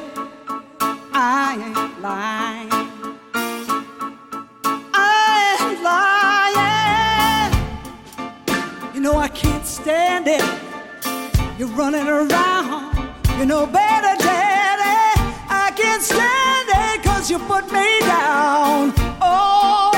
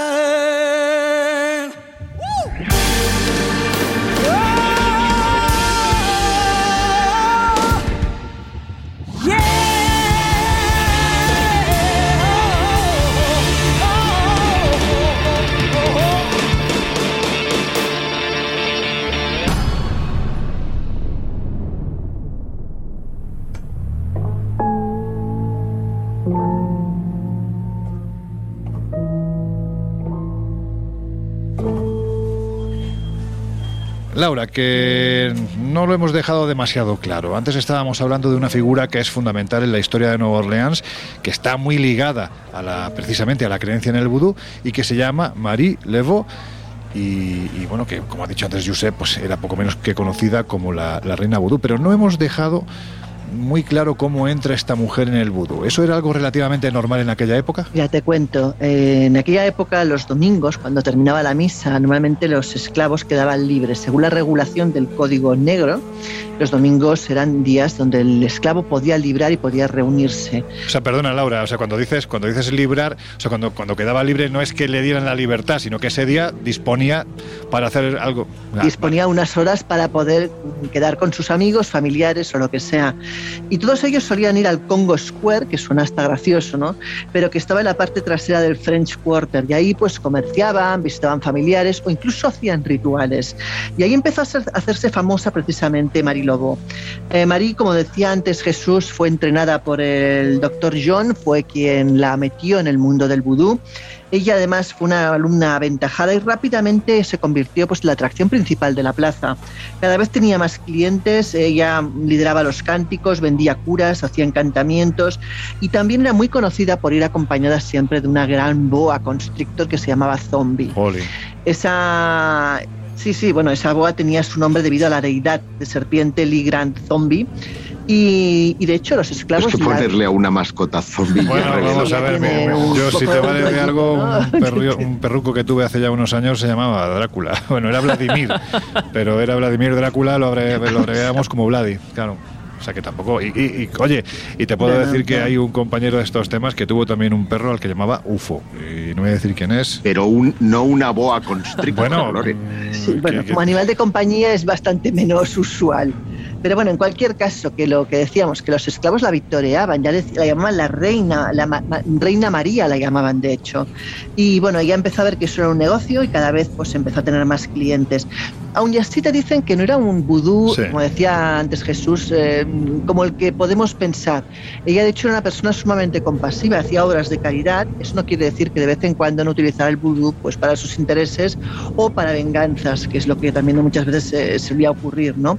Ella vivía en el 152 de la Hudson Inn, eh, que hoy actualmente correspondería al 1020 del St. Anne Street, precisamente. Y cuenta la leyenda que ella recibió la casa por ayudar a un hombre a liberar a su hijo de la justicia.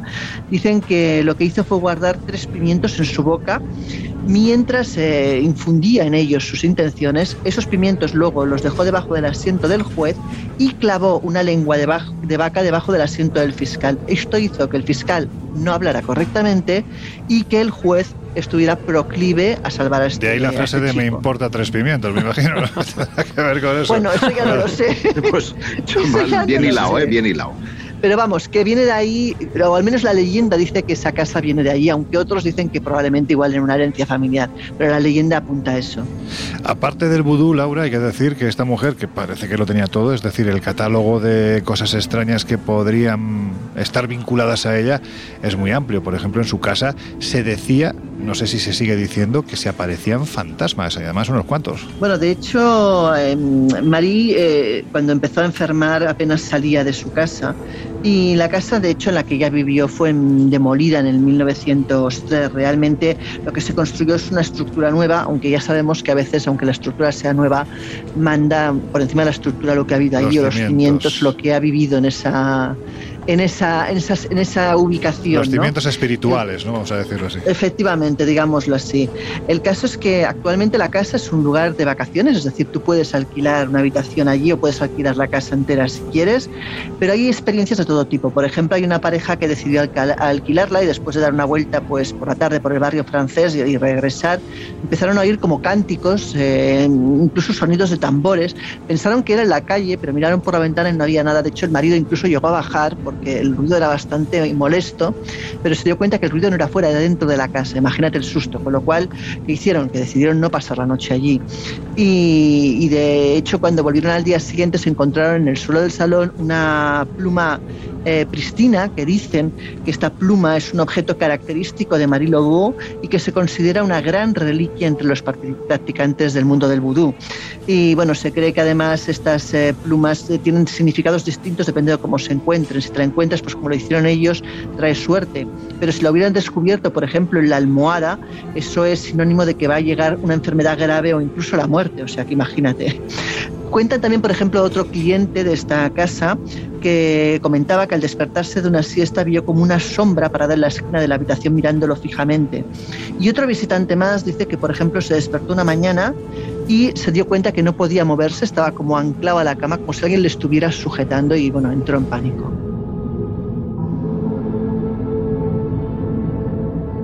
Bueno, pues en Nueva Orleans hay hitos, como estamos viendo, que están completamente vinculados a, esto que nosotros denominamos y nos encanta, que es el misterio, ¿no? Seguramente yo creo que habrían desaparecido o habrían sido abandonados de no ser porque las historias paranormales, que aquí, aquí se viven de otra manera, han servido precisamente para resucitar ciertos lugares. También comercialmente, claro está, pero esto no creo que sea óbice para pensar que en un momento determinado del pasado, o quién sabe si del presente, pues aquello que ocurría podría llegar a ser real. Y hablo siempre del ámbito de lo inexplicado que no de lo inexplicable. Y si hay una cosa que se lleva a todas las miradas, al punto de que, pues durante mucho tiempo, no sé si todavía hoy se sigue hablando de ella, es la casa que compró un actor que a mí no me gusta nada.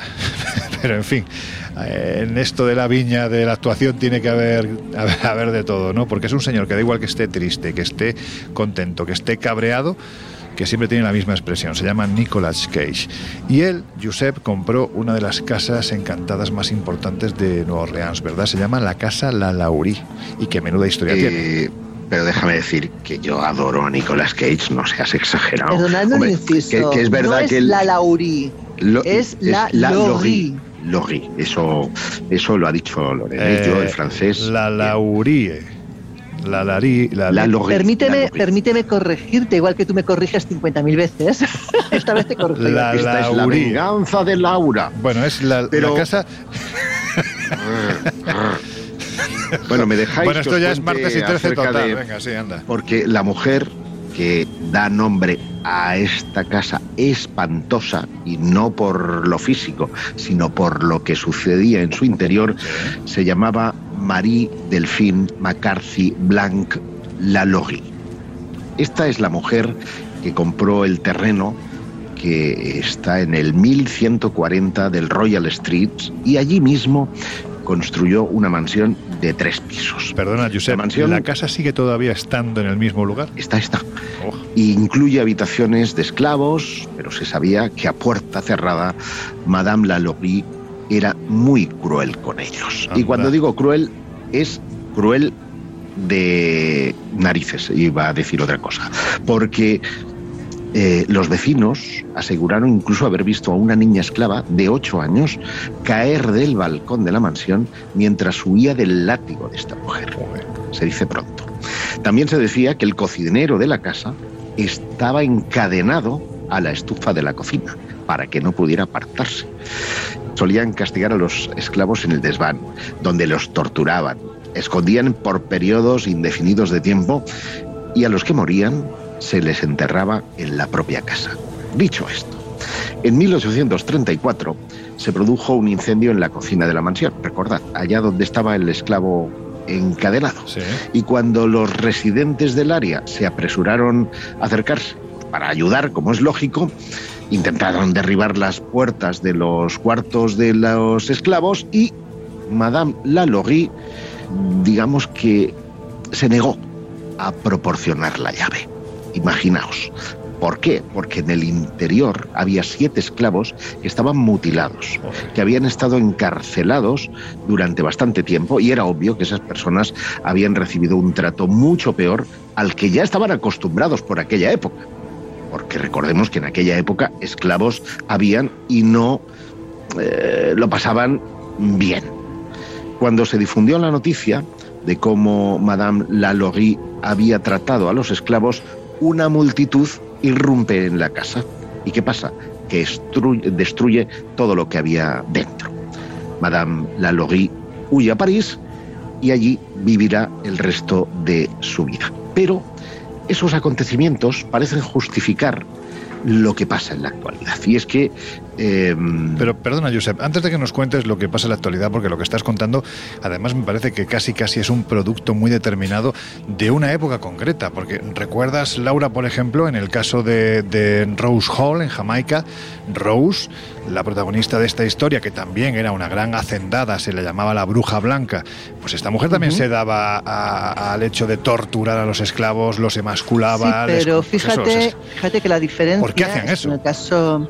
Bueno, pues, eso es una barbarie, evidentemente, porque en aquel momento se consideraba que la raza de color no eran tan siquiera casi humanos, o sea, los consideraban Entonces, los blancos, que eran? Porque el sadismo era bestial. Bueno, este tipo, estos blancos en concreto. Pero, pero piensa que la diferencia también es, hay una diferencia clara, que es que en Jamaica estaba mucho menos regulado, pero aquí en la época que esto ocurría ya no estaba tan bien visto el maltrato a los esclavos. Se tenía esclavos, sí, pero había una serie de reglas y de normas. De hecho, los, los, vecinos llaman la atención en alguna ocasión a esta mujer antes de que ocurra el incendio porque empieza a correr esa, esa, historia de que maltrataba y no estaba bien visto que se maltratara a los esclavos aquí. ¿eh? Pues bueno, pues eh, fijaos que mm, eh, Nicolas Cage, al que tú aludías, compra la casa en el año es que se me retuerce el estómago, de verdad, me dan ganas de vomitar cada vez que, que oigo su nombre. Mira, mira que me sabe mal. Bueno, pero tampoco te gustan los expedientes X, es que tú eres un tío raro. pero es verdad que Nicolas Cage tiene cara de perro, de perro lastimero, o sea, a mí tampoco me entusiasma. Pero es uno de los actores más taquilleros de Hollywood, Total. o sea, ¿qué me estáis Cara a cara.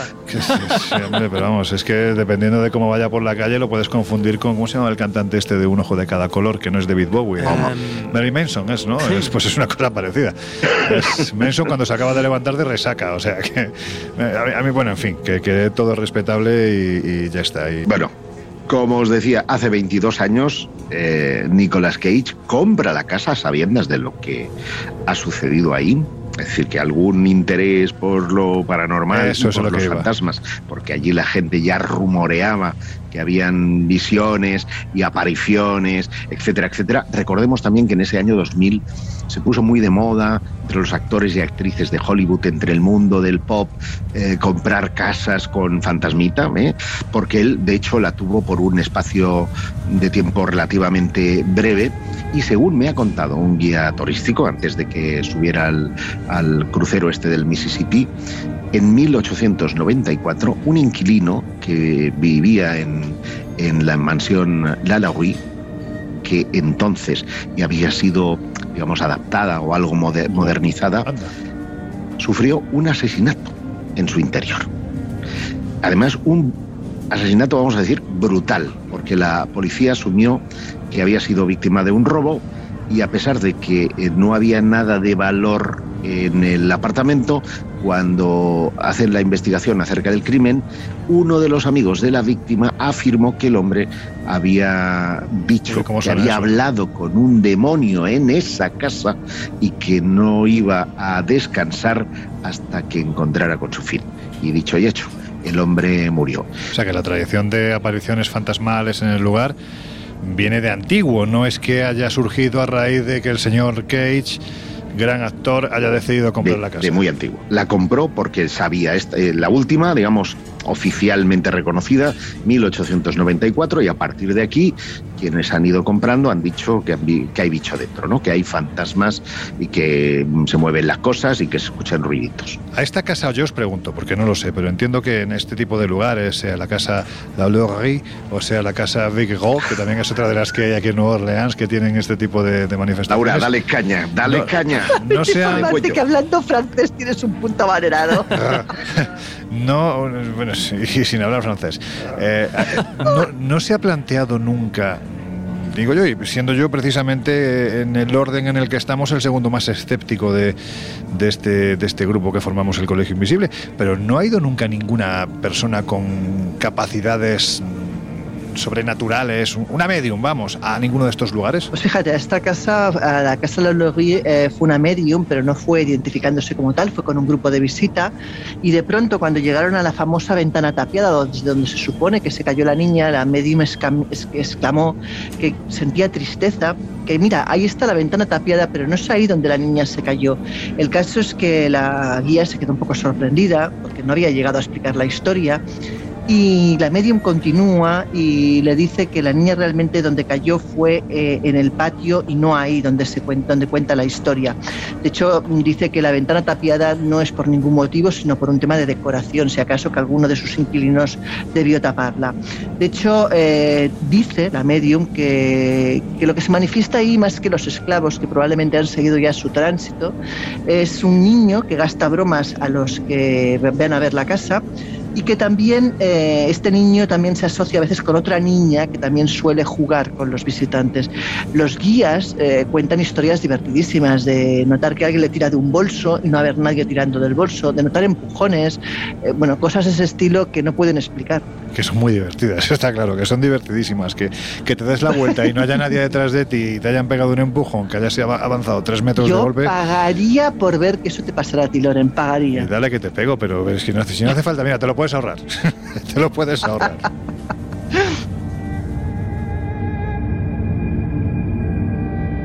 El Colegio Invisible. Los jueves de una y media a tres de la madrugada en Onda Cero.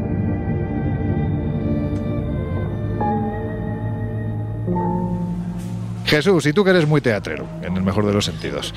Dicen que no hay un teatro donde no pasen cosas raras, ¿no? De, una forma u otra son lugares donde ese tipo de, de, emociones de las que estamos hablando, de sensaciones, de alegrías, tristezas, en este caso además forzadas, ¿no? Porque el actor cuando se mete en el papel, evidentemente, hace una auténtica catarsis, ¿no? En ese sentido.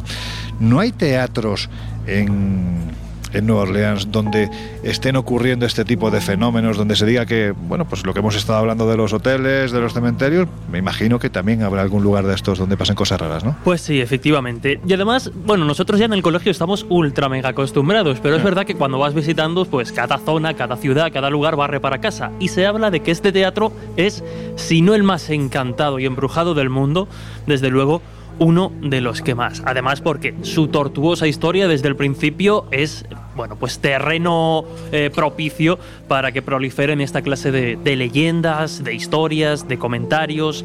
Hablamos de Le Petit Theater. Yo, ¿ves? Mezclo el inglés Muy bien, con el francés. lo hace con una maestría que, que a mí me da envidia.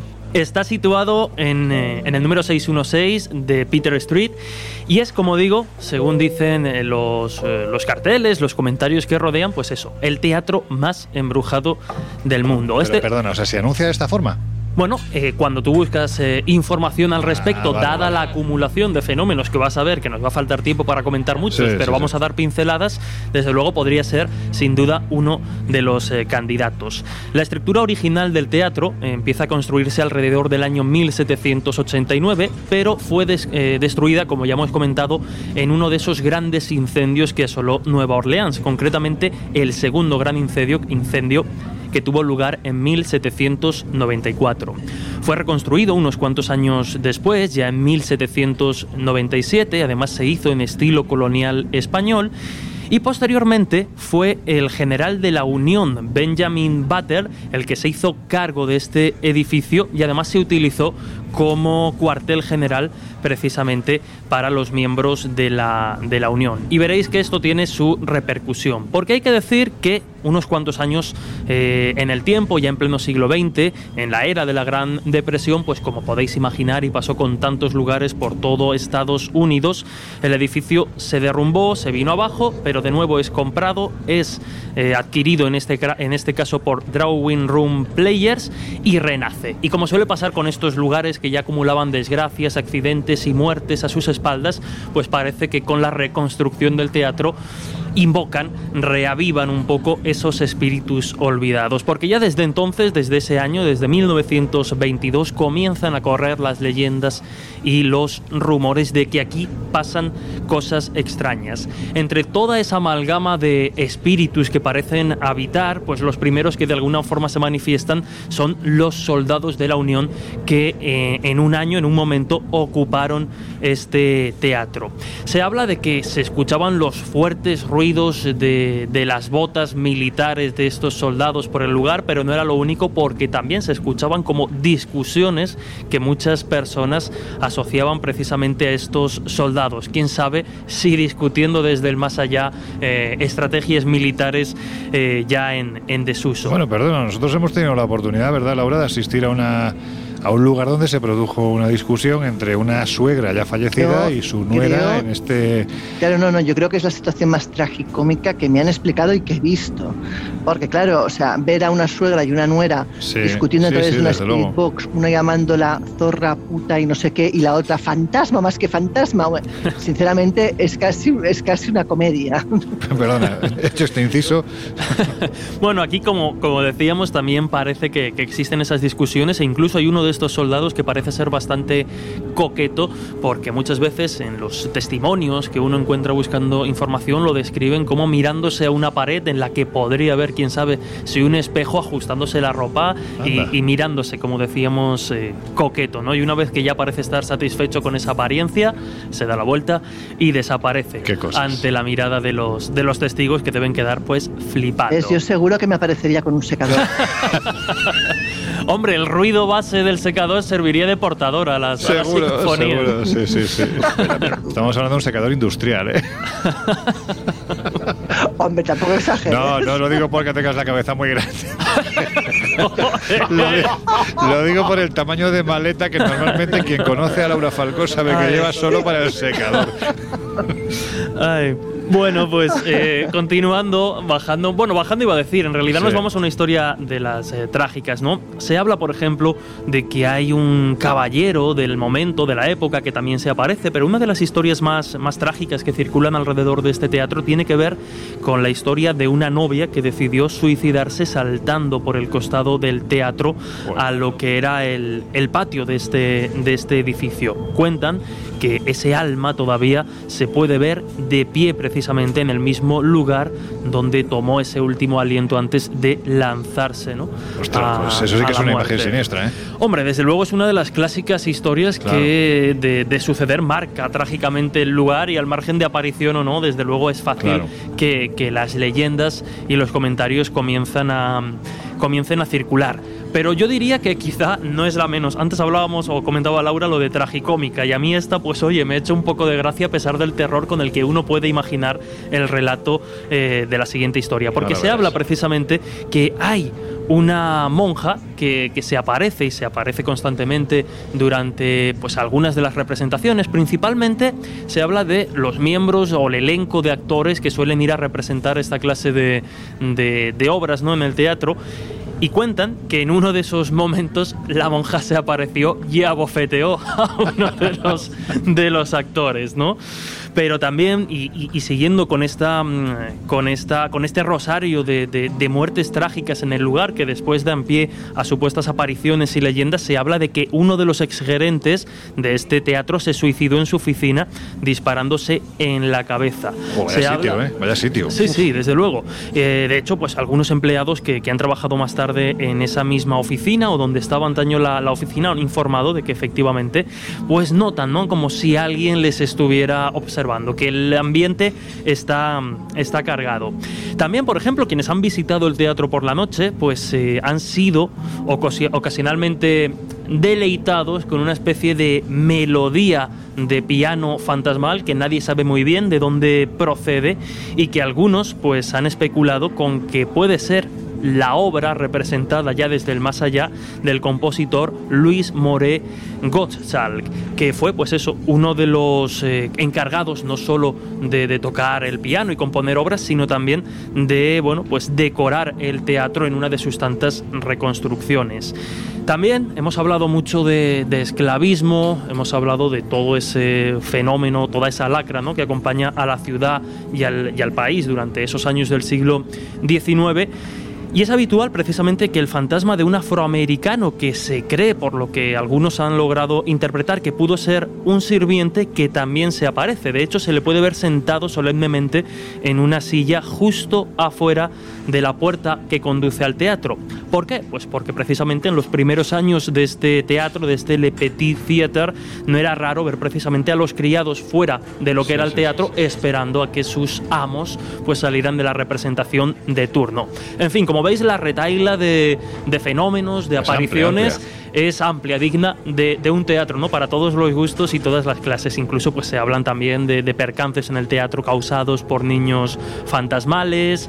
En fin, Eh, podríamos seguir con una larga lista, pero yo creo que con esta representación de alguna forma de los fantasmas más ilustres de este teatro que ya tiene historia a sus espaldas, pues queda, queda clara cómo pues precisamente esta clase de lugares son eh, fuente inagotable de, historias, leyendas y, oye, quién sabe, supuestas apariciones que en algún caso y dada la historia pueden ser, pueden ser reales y ponerle a uno los pelos de punta. El teatro del más allá.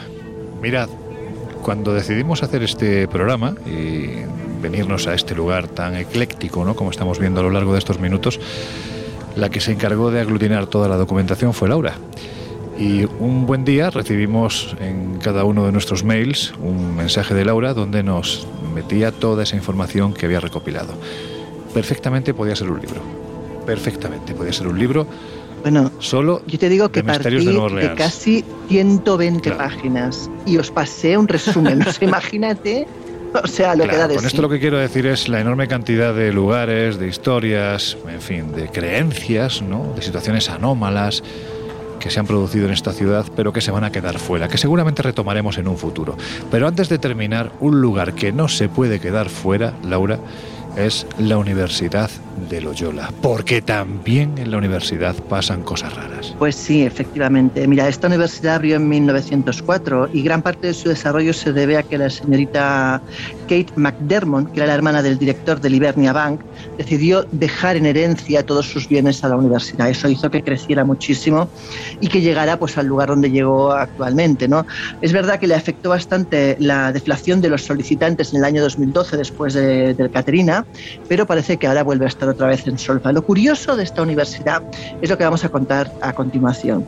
Mira, el nombre que recibe el castillo de, de Loyola es Market Hall, que es el nombre antiguo de esta universidad, del lugar. ¿no? Es un sitio con tintes góticos, que ya el aspecto en sí es inquietante, pero lo curioso, aparte de su aspecto, que por la noche te digo que puede parecer sacado de un cuento de Disney, pero no precisamente un cuento bueno, sino un cuento con un halo bastante fantasmagórico, eh, Market Hall eh, era un conjunto de edificios antiguamente que eran oficinas administrativas, había aulas, pero luego había, por ejemplo, todo un piso dedicado a la biblioteca y lo más importante, lo más distintivo de este lugar es que la cuarta y la quinta planta eran distintas, digámoslo así. ¿Por qué? Porque entre 1916 a 1966 el cuarto, pero en especial el quinto piso, era utilizado por los estudiantes de anatomía y los cadáveres se diseccionaban en la habitación 501. ¿Qué quiere decir eso? Que no se subían los cadáveres como haríamos ahora por un ascensor interno, sino se subían por la fachada. Imagínate la escena. Claro, eh, según cuentan, la morgue también estaba en esa quinta planta. Entonces, ¿qué ocurra? Que tú, está, tú, estabas tranquilamente estudiando en una de las plantas inferiores y de repente oías como la polea empezaba a funcionar. Eso sabías que era síntoma de que estaban subiendo un cadáver. Es más, si te asomabas, en muchos casos veías los pies colgando. Oh, Imagínate la escena macabra. Sí, sí, sí. Qué alegría. ¿no? Claro, lo curioso es lo que cuentan actualmente. Dicen que aunque esto ya no es así, aunque ya no se utiliza esto, este fin y desde luego no se subirían cadáveres ya de esta manera, todavía a veces se oye la polea y los estudiantes dicen que, que bueno, que es que está embrujada la cuarta y la quinta planta. De hecho, eh, muchos se niegan a entrar, otros dicen que hay caídas bruscas de temperatura, otros dicen que además estás, por ejemplo, haciendo algo y te cogen como escalofríos o pasas del calor al frío sin saber ni cómo ni por qué, que las puertas se abren y se cierran solas de golpe por fuerzas absolutamente invisibles o incluso visiones de fantasmas deambulando por los pasillos. El caso es que, bueno, como dicen los estudiantes que actualmente están allí y que todavía pues, siguen estudiando, no precisamente con esos medios antiguos, pero sí eh, con medios actuales y modernos, eh, es habitual todavía sentir que eso es una morgue, porque todavía deambulan por ahí muchos cadáveres y todavía se oye perfectamente además el sonido de esa polea. Jolines. Pues como para pasar un ratito allí y de repente que empiece a sonar la polea, ¿te imaginas?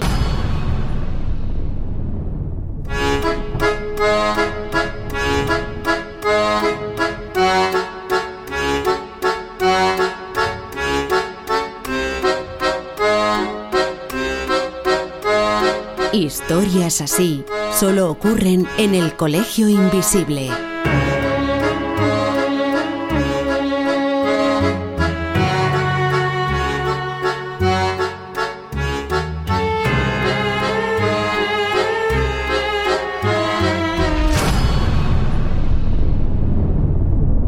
Ain't no sunshine when he's gone.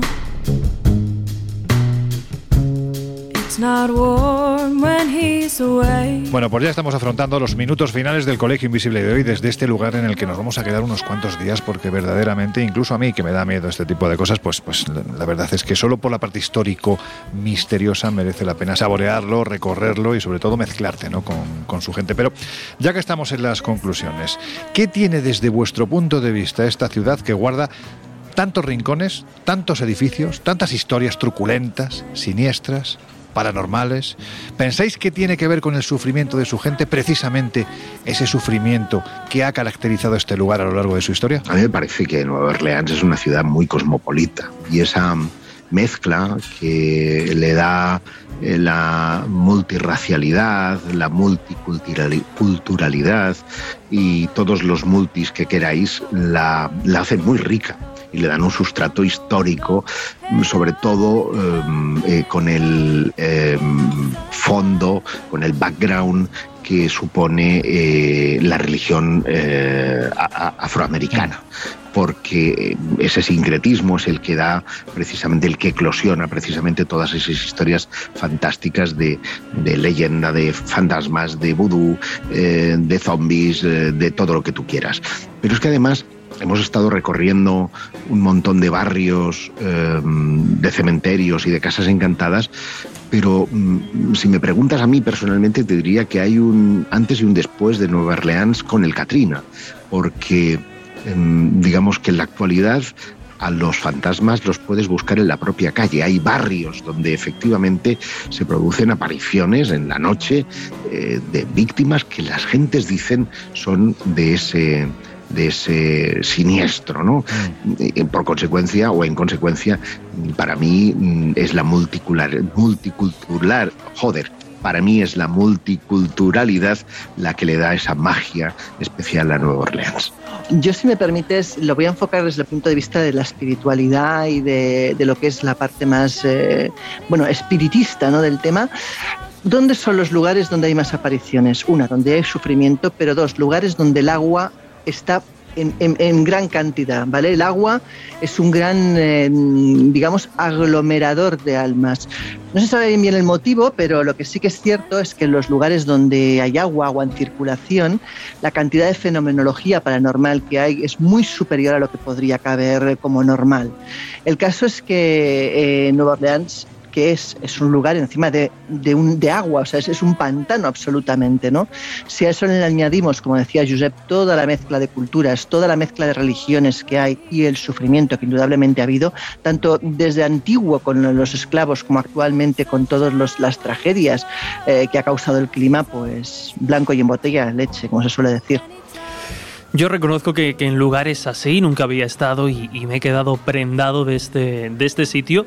Y reconozco que en lugares así me dejo llevar precisamente por esa historia, por, esa, eh, por esas leyendas que impregnan prácticamente cualquier lugar de esta ciudad e intento disfrutarla dejándome el escepticismo en el hotel y dejándome embriagar por, insisto, ¿no? por toda esa clase de leyendas, por todo lo que tiene que ver con la magia, con el vudú.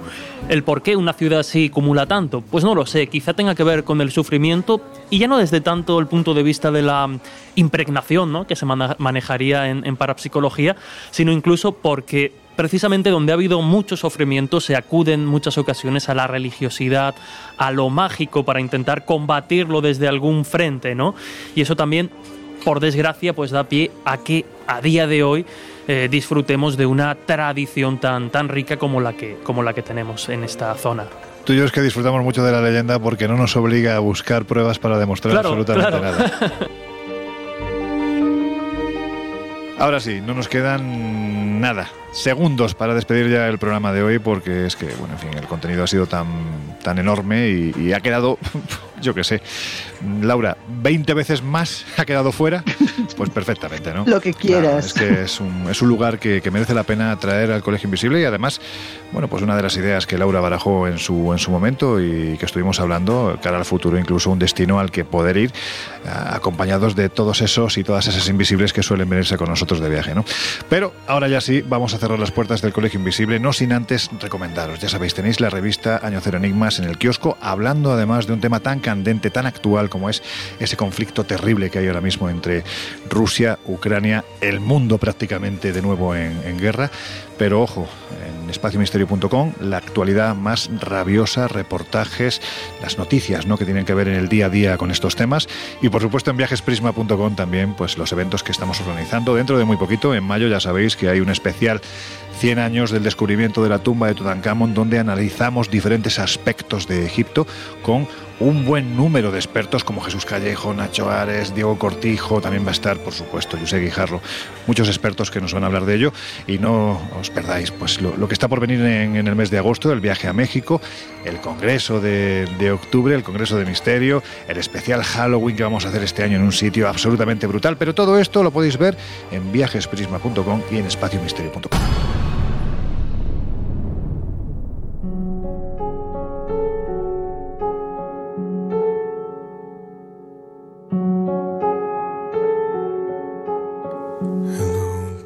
Y ahora sí, Laura Falcó, eh, nos despedimos de nuestros queridos oyentes, pero ahora mismo nos vamos a ir los cuatro, salimos de este hotel Lafitte para, para dar una vuelta por el barrio francés, tomarnos alguna cervecita y disfrutar del ambiente. Y escuchar Verdad jazz. que es una pasada.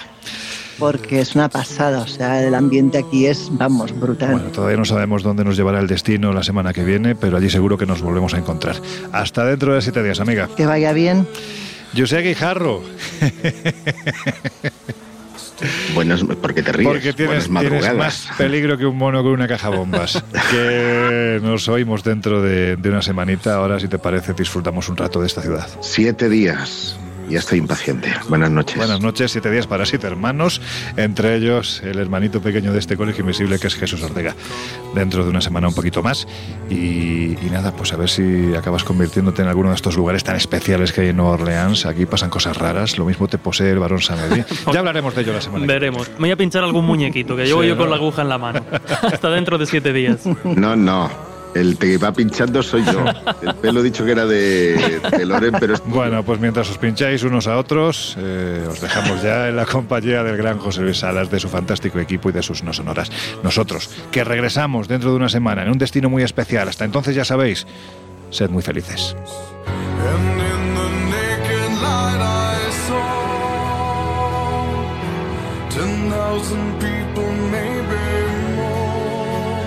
El Colegio Invisible.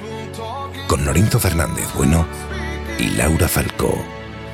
En Onda Cero.